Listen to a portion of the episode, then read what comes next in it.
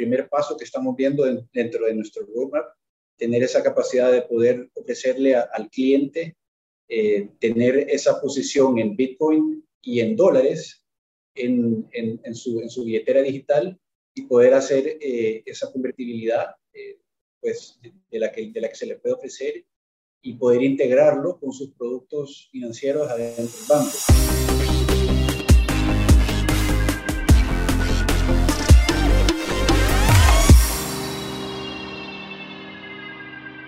Bienvenidos al IBEX Podcast. Este es el episodio número 7, un episodio muy, muy especial, donde tenemos a un invitado em, que, apreciamos mucho, que hemos compartido mucho em, y pues la verdad es un honor tenerte acá.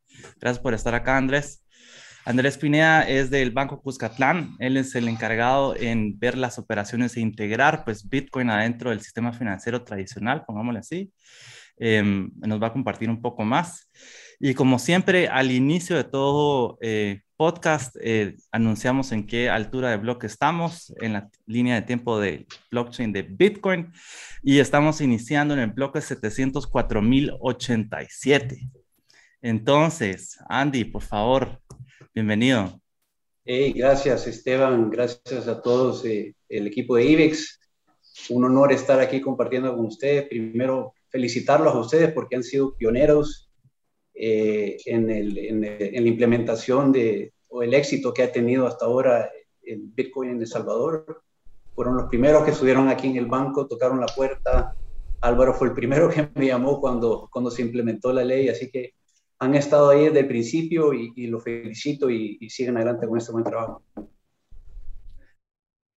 Solo sigue siendo el comienzo de todo esto, así que vamos a ver hacia dónde nos lleva.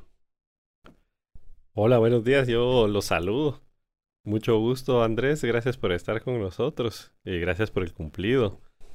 Y también voy a agregar a lo del bloque de Bitcoin el tiempo para todos los que somos bolsas de carne. Es hoy, ¿qué es? 8 de, de octubre. Estamos a un mes celebrando que ya pasó un mes de que se entró en vigor la ley Bitcoin. Entonces te dejo el micrófono, Esteban. Pues en, en este episodio, cabal, justo eh, vamos a hablar un poco.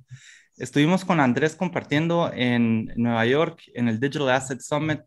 Eh, creo que fue una experiencia muy positiva donde pues logras, uno logra dimensionar de, de, desde dónde está viniendo o el tamaño que, que están viendo otros mercados eh, y el potencial que le están viendo a, todo el espacio de activos digitales, específicamente también de, Bitcoin directamente. Em, y, de ahí pues vamos a transicionar un poco hacia allá la implementación en El Salvador, a hablar un poco de, cómo está sucediendo ahí la ley, cuáles son las ventajas que ves, los retos y, pues con el tiempo que ya llevamos, el aniversario de un mes. Em, todo, todo lo, lo, que ves adelante y las, las oportunidades específicamente, creo yo que es lo interesante de esto. Entonces, eh, con el Digital Asset Summit 2021, fue el segundo en, en, hacerse, inició en el 2019, después en el 2020 una pausa por la pandemia. Este se enfoca principalmente en unificar pues, fondos de inversión con eh, el sistema, con varios bancos, eh, y, juntarlos para hablar ya directamente sobre el espacio de activos digitales como en un espectro de, de, todo lo que hay.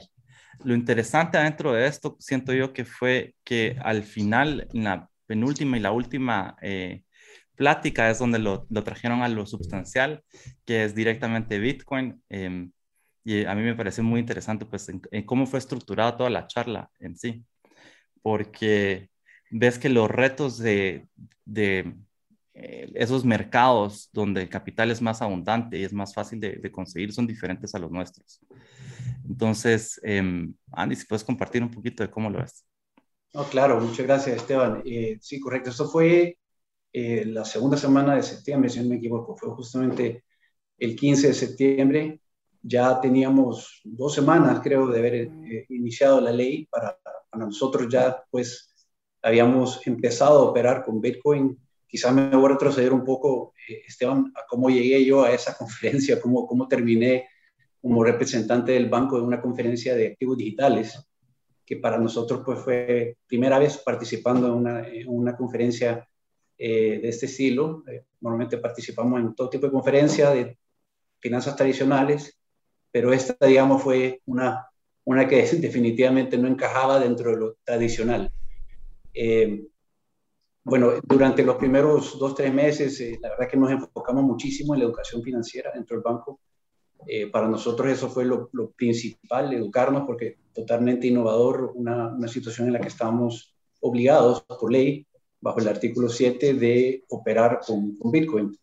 Eh, dicho eso, pues eh, nos fuimos eh, enfocando en, en, ir conociendo qué oportunidades había en el mercado y fue así pues que se nos extiende una invitación a esta conferencia de activos digitales en Nueva York, conocida por la gente de Blockworks, y en la que iban a participar pues una serie de proveedores de diferentes servicios relacionados a activos digitales, no, no específicamente Bitcoin, eh, pero sabíamos que lo que buscábamos era tener una mente abierta hacia qué otras oportunidades hay, qué podemos ir desarrollando y trabajar con eso hacia un roadmap adentro de lo que nosotros estamos eh, bajo la ley obligados a operar y lo que pudiéramos traer a la mesa de lo que está sucediendo afuera, de la mano de gente como ustedes, como IBEX, que conocen muy bien estos, estos productos, ir viendo qué oportunidades podíamos nosotros y a qué gente podíamos traer a la mesa a El Salvador eh, para poder apoyarnos en, estos, eh, en, estas nuevas implementaciones que queríamos buscar y desarrollar en los próximos meses.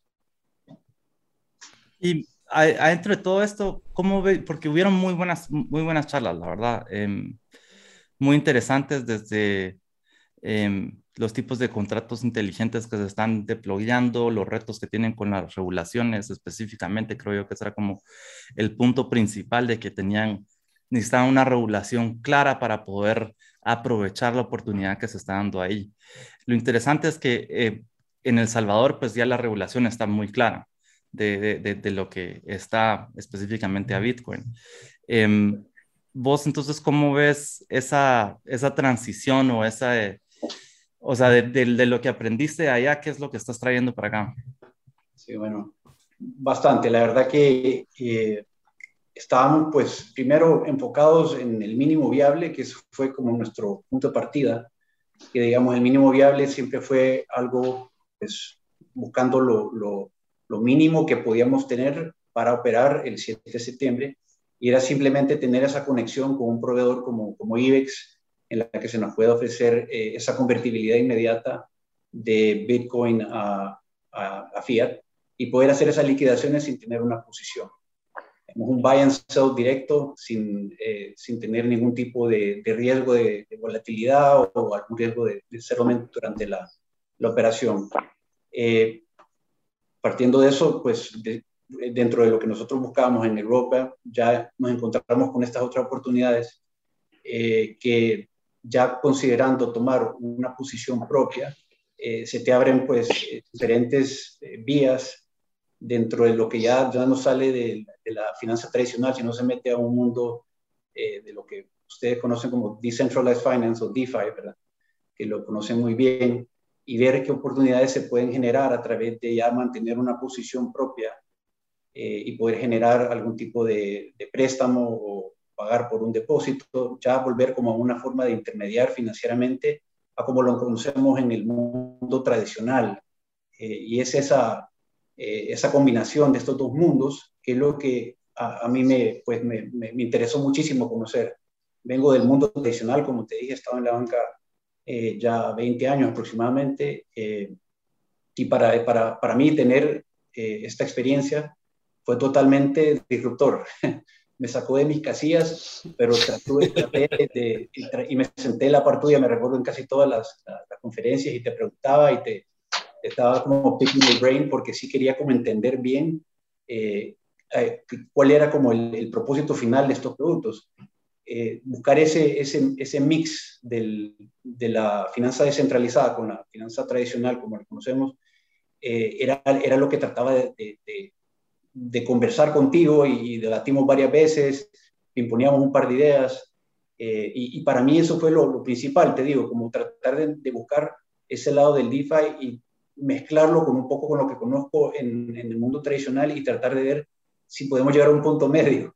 Y, yo creo que eh, hacia eso podemos ir llegando y probablemente, así como mencionaban en la conferencia, en, un año o dos años, ya no, va, ya no va a existir el DeFi y, y el CeFi, sino que va a ser Binance. Pues. Entonces, eh, yo creo que es algo que es inevitable, hacia eso vamos y, y, por eso es que estaba como que buscando una forma de ver cómo lo podíamos ir combinando eh, sin, sin, tener esa fricción, ¿verdad? Que, que, probablemente se puede existir mucho en la banca tradicional. Sí, exacto. Y, ahí, tocamos todo. Es un buen punto que me gustaría, tal vez, eh, JP, si puedes expander adentro de tu conocimiento, y eh, siempre me encantan tus definiciones de, términos, ¿cómo, ¿cómo definirías vos DeFi? JP. Ah, perdón, no, no vi que era conmigo. El DeFi a mí se me hace que es un buzzword ahorita, pero la idea es que no haya intermediarios financieros para poder hacer préstamos y poder hacer otros instrumentos en los que se diversifica el riesgo, que al final es lo que se busca al, al hacer DeFi, ¿verdad? Pues, o más bien al hacer cualquier instrumento financiero, lo que se está buscando es desintermediar, de, perdón, es reducir el riesgo que vos tenés a la hora de comprometer capital en una empresa. Entonces el DeFi, la idea es que vos podás directamente contra, eh, estar en contacto con la contraparte y entonces hagamos de caso, yo tengo dinero y quiero prestarlo hacia afuera, ahorita lo que sucede es que pues depositamos el dinero en el banco y el banco hace préstamos o vengo y yo uso ya un instrumento financiero más sofisticado como acciones en las que yo estoy aportando capital a una empresa y la empresa me ofrece un rendimiento, unos dividendos o simplemente es una empresa en crecimiento en la que yo estoy especulando con el precio de la acción que compré. Entonces, esa es por un lado. Por el otro lado, es tener la capacidad de... No, o más bien, eh, entonces en DeFi esa es la idea, de desintermediar, de quitar una contraparte en la que tenemos que confiar para hacerlo. Suena bien. Técnicamente, o más bien, el valor que tiene un intermediario financiero es grande porque la coordinación no es fácil. Entonces ahora se habla de que ya existe DeFi y de que se va a descentralizar y que se va a poder hacer persona a persona.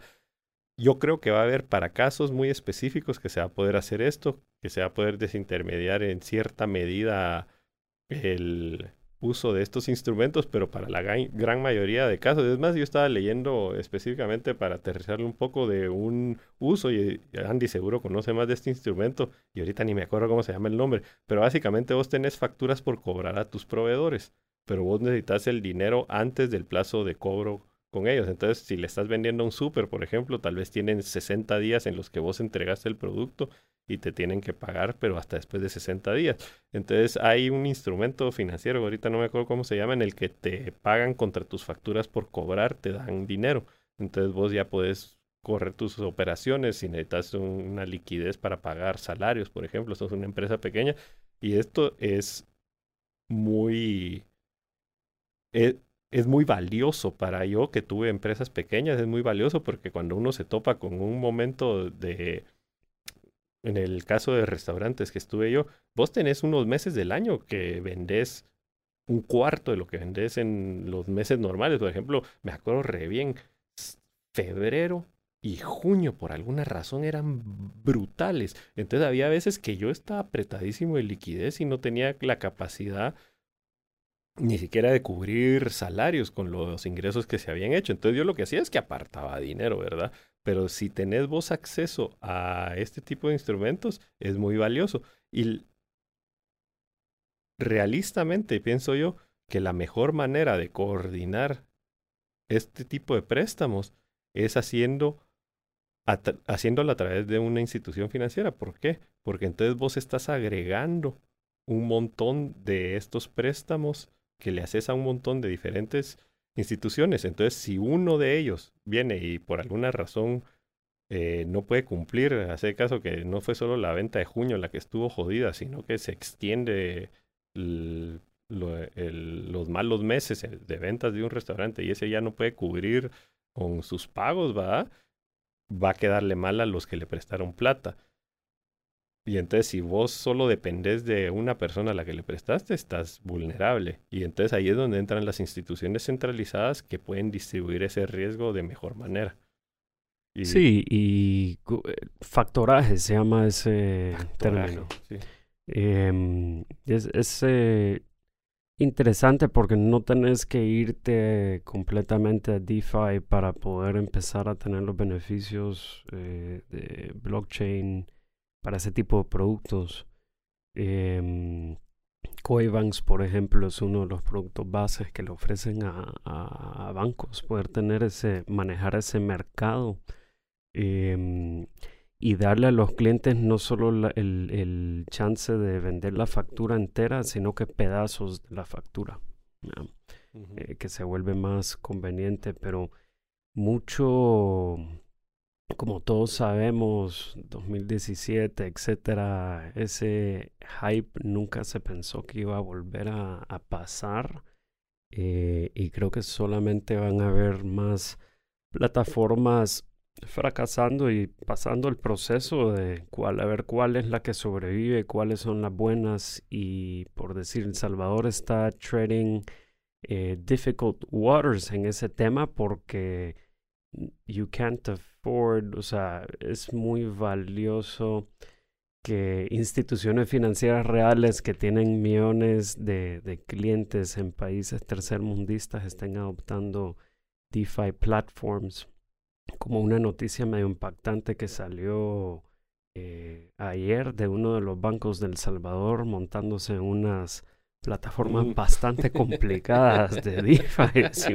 bueno, o sea, ¿por qué no solo comenzamos con legal tender, empezar a agarrar, usar wallets, ¿me entendés? Poco a poco, porque hasta a nosotros nos da miedo.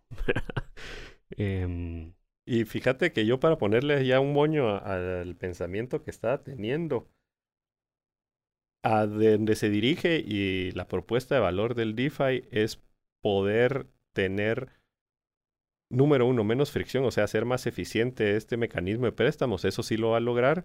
Y número dos, dar transparencia a lo que está sucediendo, porque a veces pues no sabes eh, si te están financiando, por ejemplo, en una tarjeta de crédito ¿Por qué estás pagando 18, 20, 23% de tasa de interés? No sabes, ¿va? Y tal vez el costo está ahí atrás y ellos tienen sus cálculos actuariales, pero como consumidor vos decís, ah, bueno, si eh, esta institución financiera tiene la capacidad de financiar préstamos que a ellos les dan capital a una tasa de 2, 3, 4, 5%, pero a mí me están cobrando 23, ¿qué onda? ¿Qué está pasando ahí en medio? Ah? Entonces, lo que va a hacer... Eh, la integración de DeFi ya no como buzzword, pero eh, en sí DeFi va a ser quitar la fracción, perdón, la fricción, mejorar las conexiones entre contrapartes y dar transparencia a las operaciones y no tener que confiar tanto en una sola institución que ese es el gran riesgo, que pase como aquí en Guate lo de Bancafé y de repente desaparecen, te quedaste sin tu plata y entonces y no tener recursos para recuperar. Entonces te dejo, Andy, a ver qué perspectiva tenés vos del tema. Excelentes puntos, eh, JP y Álvaro, los dos. La verdad que eh, yo siento que, en, otras palabras, lo que estaban diciendo también es que no hay reglas del juego todavía. Eh, entonces, falta, falta un poquito de, guidelines ahí.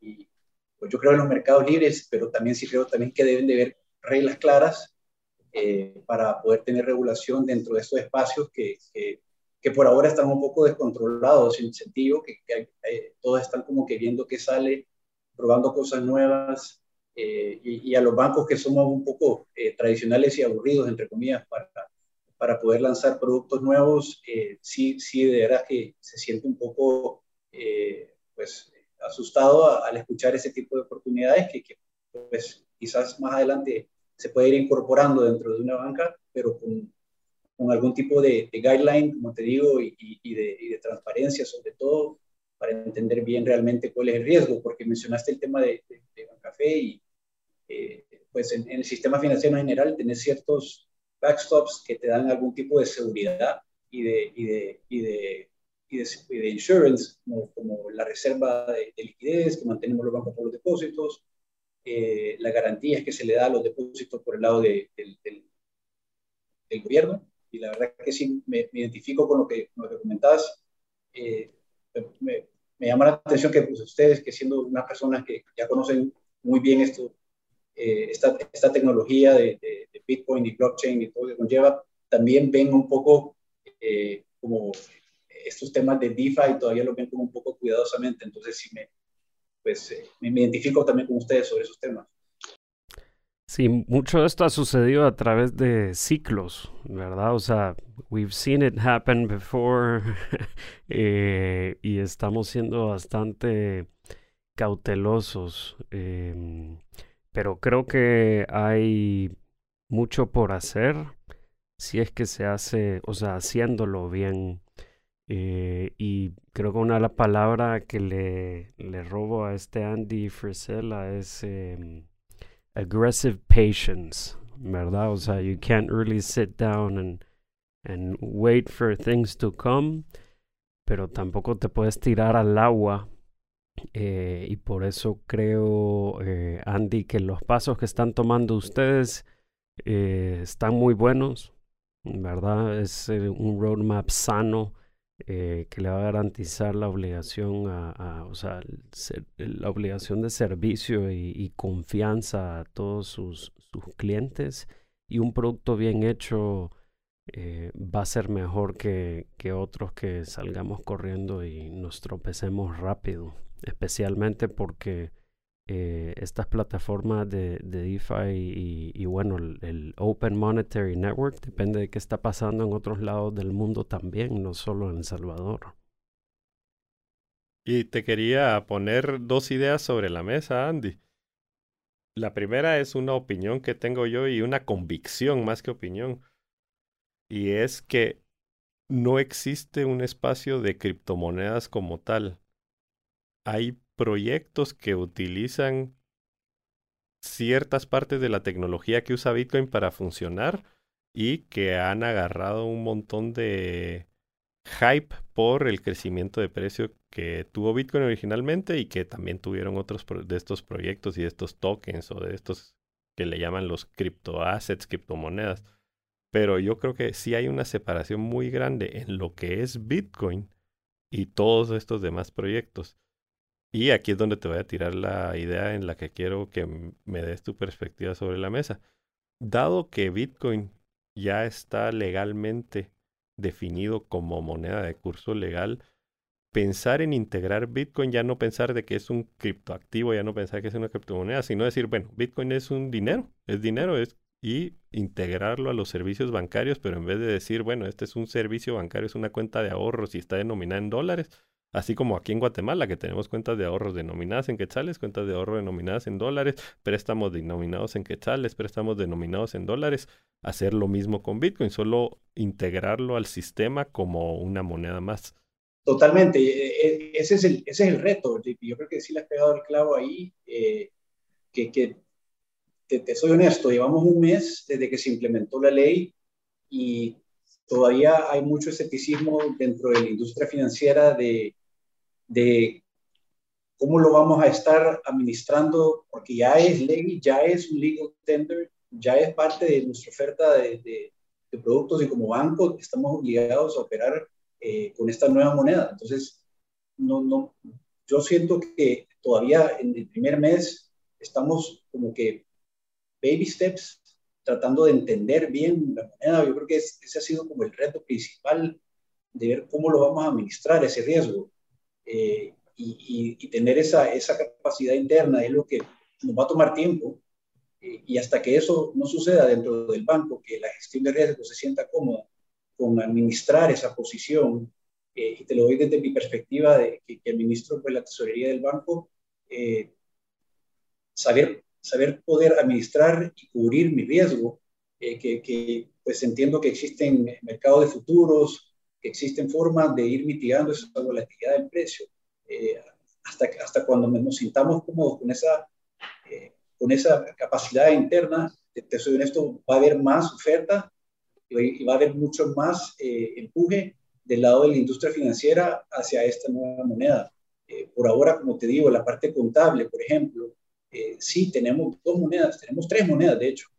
el colón sigue siendo parte del, del legal tender de El Salvador, el dólar y ahora el Bitcoin. O sea, es una, moneda adicional pero contablemente no tenemos tampoco las guías dentro de, la regulación para poder hacer eh, esa valorización de la moneda, de la posición que, tengamos dentro de, dentro de nuestro portafolio para poder irlo presentando contablemente. Entonces siento que todavía hay, hay un montón de, pasos que hay que tomar eh, para ir haciendo esto eh, pues mucho más adaptable a, a nuestra economía y además de que somos un país que pues históricamente no, no, ha sido de los pioneros en la tecnología en el mundo, entonces eh, sí, eh, la, gente sí está tomando eh, pues este tema pues, con mucho cuidado, unos lo están abrazando con, con, una mente mucho más abierta, otros están dudando de lo que sucede, nosotros como banco, te digo, tenemos la mente abierta, somos, somos total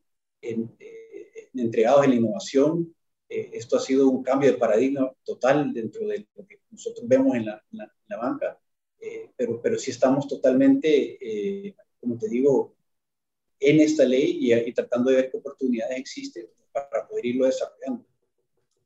Pues, pues, ¿sabes qué me daría curiosidad? Saber, más que cualquier otra cosa, ¿cuál sería el primer producto que podrían ofrecer en caso de que, o, o servicio que podrían ofrecer en caso de que necesite, pues de que ofrezcan un producto o servicio de Bitcoin? Lo, lo primero que estamos buscando tal vez eh, es integrarlo a nuestra, a nuestra billetera digital. Eh, te diría que ese sería como el primer paso que estamos viendo dentro de nuestro roadmap, tener esa capacidad de poder ofrecerle al cliente, eh, tener esa posición en Bitcoin y en dólares en, en, en, su, en su billetera digital y poder hacer eh, esa convertibilidad eh, pues, de, la que, de la que se le puede ofrecer y poder integrarlo con sus productos financieros adentro del banco. Eso es lo que estamos viendo en el corto plazo. Eh, ya lo que salga después de eso, te diría que vamos a ir integrando poco a poco. Se me hace excelente y, y nos da la oportunidad de preguntarte qué, qué has visto de Chivo, cómo ves esa solución y cómo ves que básicamente es competencia desleal del gobierno, que ellos tienen un fondo y, ofrecen... Eh, el propósito del, gobierno fue, fue claro, desde un, principio fue eh, darle esa herramienta a, todos eh, y también de una forma darte un incentivo de un airdrop de 30 dólares en la que no te cobran comisiones, en la que te dan pues prácticamente eh, una forma gratis de operar eh, subsidiado, pues obviamente, eh, pues nosotros como banco lo, lo, utilizamos dentro de nuestra plataforma de convertibilidad y, en ese mínimo viable llegamos al 7 de septiembre conectado con, la billetera de Chivo. Mira, como, como tú sabrás perfectamente, pues lanzar una app así de una forma masiva no, no, no, sale pues sin, sin sus, sus glitches, eh, pues el primer día tuvo definitivamente eh, varias, varias fallas y, así pues ha ido durante los primeros días superando y, te diría que en el, último mes, si lo vemos month over month, eh, la operatividad de, la billetera, pues yo, en mi opinión, ha sido, ha sido positiva. sí, de repente tiene ciertas fallas, hay clientes que se quejan. Dentro de nuestra plataforma del banco hemos tenido ciertas ciertas necesidades de apoyo con, el equipo de mantenimiento de Chivo, eh, pero ha ido funcionando, te digo, ha, sido, ha sido una forma en la que el cliente se ha ido pues, familiarizando con la billetera. Eh, escuché ayer o, leí más bien en el tweet del presidente de que parece de que eh, esta semana como que el ingreso de, de, dólar para comprar Bitcoin dentro de la plataforma había superado el ingreso. Entonces ya empezás a ver quizás que hay más hay más adopción, eh, que probablemente eso definitivamente eh, le dé la puerta abierta a la empresa privada eh, en la que pues hay oportunidad, ahí de que nosotros lancemos nuestra billetera digital eh, y el cliente del banco pues se sienta probablemente más cómodo con la billetera relacionada a su cuenta bancaria. Eh, definitivamente no podemos competir sin, sin comisiones, eso es difícil, eh, pero, pero sí lanzar nuestra billetera en, en corto plazo es, es dentro de nuestro plan. Excelente, excelente, qué buena noticia. Yo le tengo una pregunta a Esteban y a, y a Andy. Eh, está el, el, Obviamente hubo el hype El Salvador, 7 de septiembre. Ustedes estaban en New York. Eh, dos semanas, una semanita después, rodeada de toda esta gente que estaba con los ojos puestos en El Salvador y llegan ustedes allá a a tocar piso y, a empezar a, a, conocer, a network, a cerrar cierta parte del ecosistema, que sé que mucha gente visitó El Salvador en los primeros tres meses después del anuncio. Eh, aún así, después de una visita de gente de afuera o en este tipo de conferencias, nunca hay nada como, o sea, la diferencia entre la realidad y lo que, la percepción es completamente diferente. Eh, ¿Cómo vieron esa eh, percepción o, o, apertura allá con lo del Salvador, lo que se piensa que está pasando y lo que realmente pasa? Porque hasta nosotros en, en IBEX tenemos estamos expuestos a cierta realidad, pero Andy, vos estás expuesta a muchísimo más realidad, ¿verdad? De qué significa esto en El Salvador y un poco la perspectiva internacional de eso en, en sus ojos a nosotros. Si quieres, voy primero, Esteban, y te lo digo desde el punto de vista de cómo, cómo recibí pues, la, la, atención en, en, esta conferencia. Eh, te digo, Álvaro, fue asombrante muy positiva. Eh, la pregunta de todos era, contame qué está pasando eh, con, con, la billetera digital del gobierno, eh, cómo le están haciendo ustedes en el banco y, y qué, qué, están pensando hacer en el futuro. Y lo que sí me gustó muchísimo es que con toda la gente que me reuní, con toda la gente que he platicado desde el principio hasta, hasta el día de, de hoy, eh, siempre ha sido de ver cómo nos pueden ayudar, cómo pueden hacer que esta eh, implementación, esta innovación y, y, este, esta nueva ley funcione en El Salvador y sea exitosa.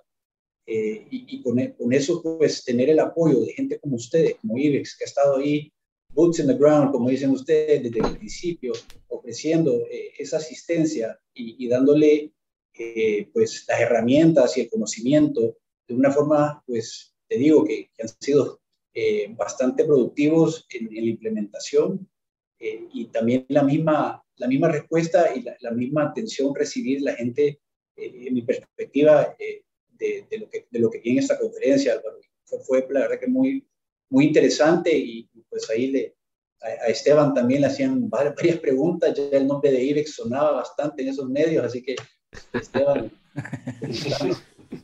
Sí, estuvo, estuvo interesante en ese sentido porque eh, eh, justo como estás mencionando, Andy, en general es un montón de curiosidad, un montón de curiosidad y, hasta noté como un cierto tipo de, eh, de, alivio en el sentido de ver de que, de que está avanzando más allá de, de las jurisdicciones, eh, bueno, de Estados Unidos, ¿verdad? Porque los, los estadounidenses tienden a ser muy eh, que ellos son el, el, el, centro en sí de lo que está sucediendo. Y, y, justo en esta conferencia donde se juntan los fondos de inversión con el sistema financiero tradicional, los, eh, las entidades regulatorias, es directamente estas tres partes que busca unir esta conferencia. Pues estábamos nosotros ahí con, con desde la única jurisdicción en que ha, ha tenido pues eh, la tenacidad de poder definir una ley directamente, o sea, muy específica y muy clara al uso de, de, Bitcoin directamente. Y creo yo viendo los beneficios de eso que trae a su población. Eh, entonces, estando en, eh, en, un grupo de personas que ya entienden eso y que eso es lo que están empujando, y entonces te hablan y, y justo son directamente esas preguntas, ¿verdad? O sea, ¿qué, qué pasa con, con, el chivo? ¿Es Bitcoin de verdad?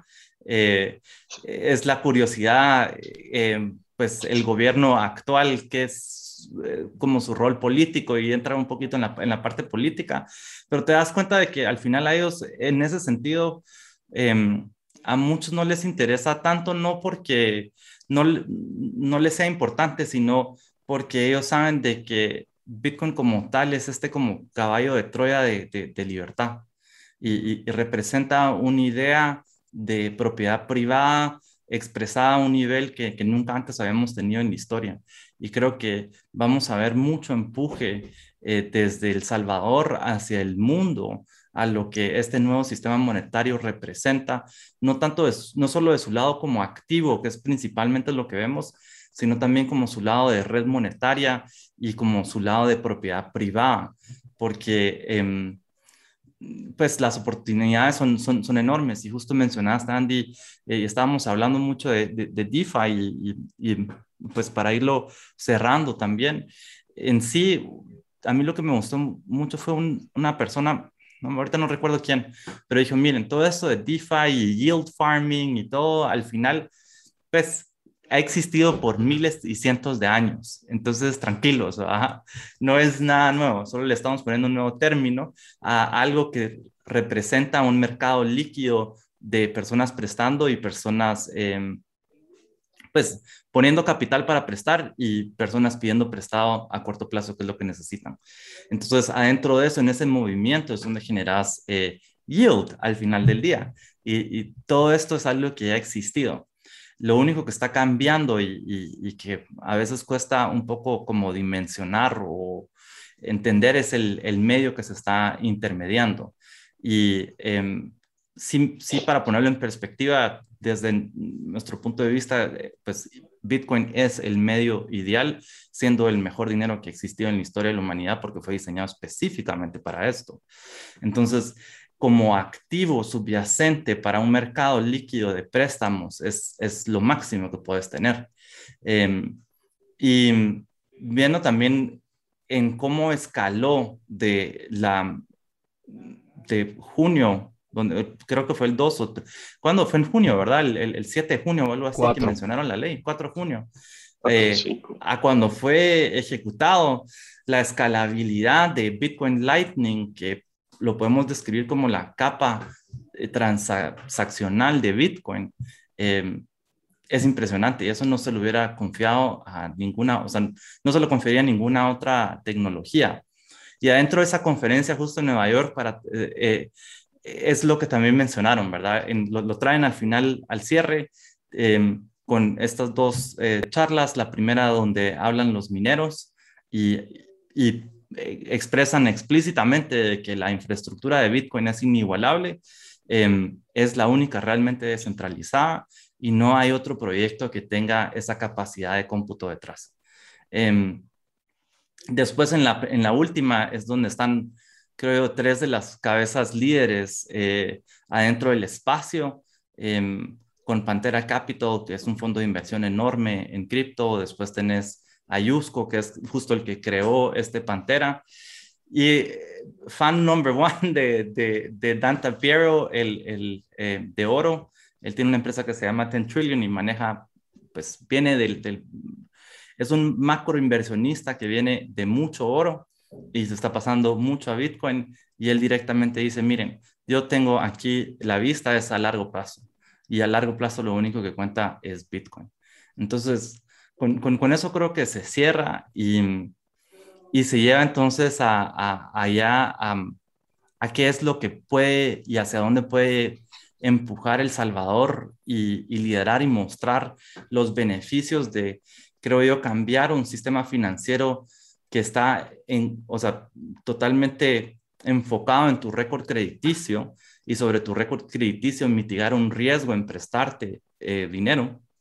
Eh, a pasar a uno de donde tenés el activo, tenés la garantía para el servicio financiero o no. Y creo que eso va a ser un salto enorme para, para nuestras economías. Y de verdad, te felicito, Andy, porque la mente y el, el hecho de querer entender, de querer eh, nutrir esa curiosidad, de, de, ver todo este aspecto de cambio generacional en, en la transición hacia integrar el Internet del dinero al sistema financiero tradicional.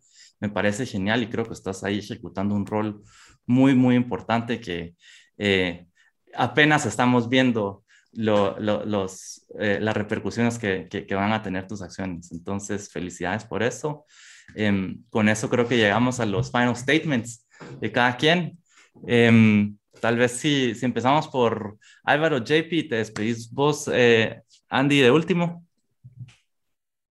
Great, pues eh, gracias a todos por, por estar aquí. Yo creo que ya podemos clavar a, Andy en un podcast cada tres meses. Así vamos viendo la evolución, no solo de precios, sino que desarrollo, impacto para El Salvador. Y eh, creo que es un buen momento para marcar de aquí a un año. Vamos a ver cómo está todo esto.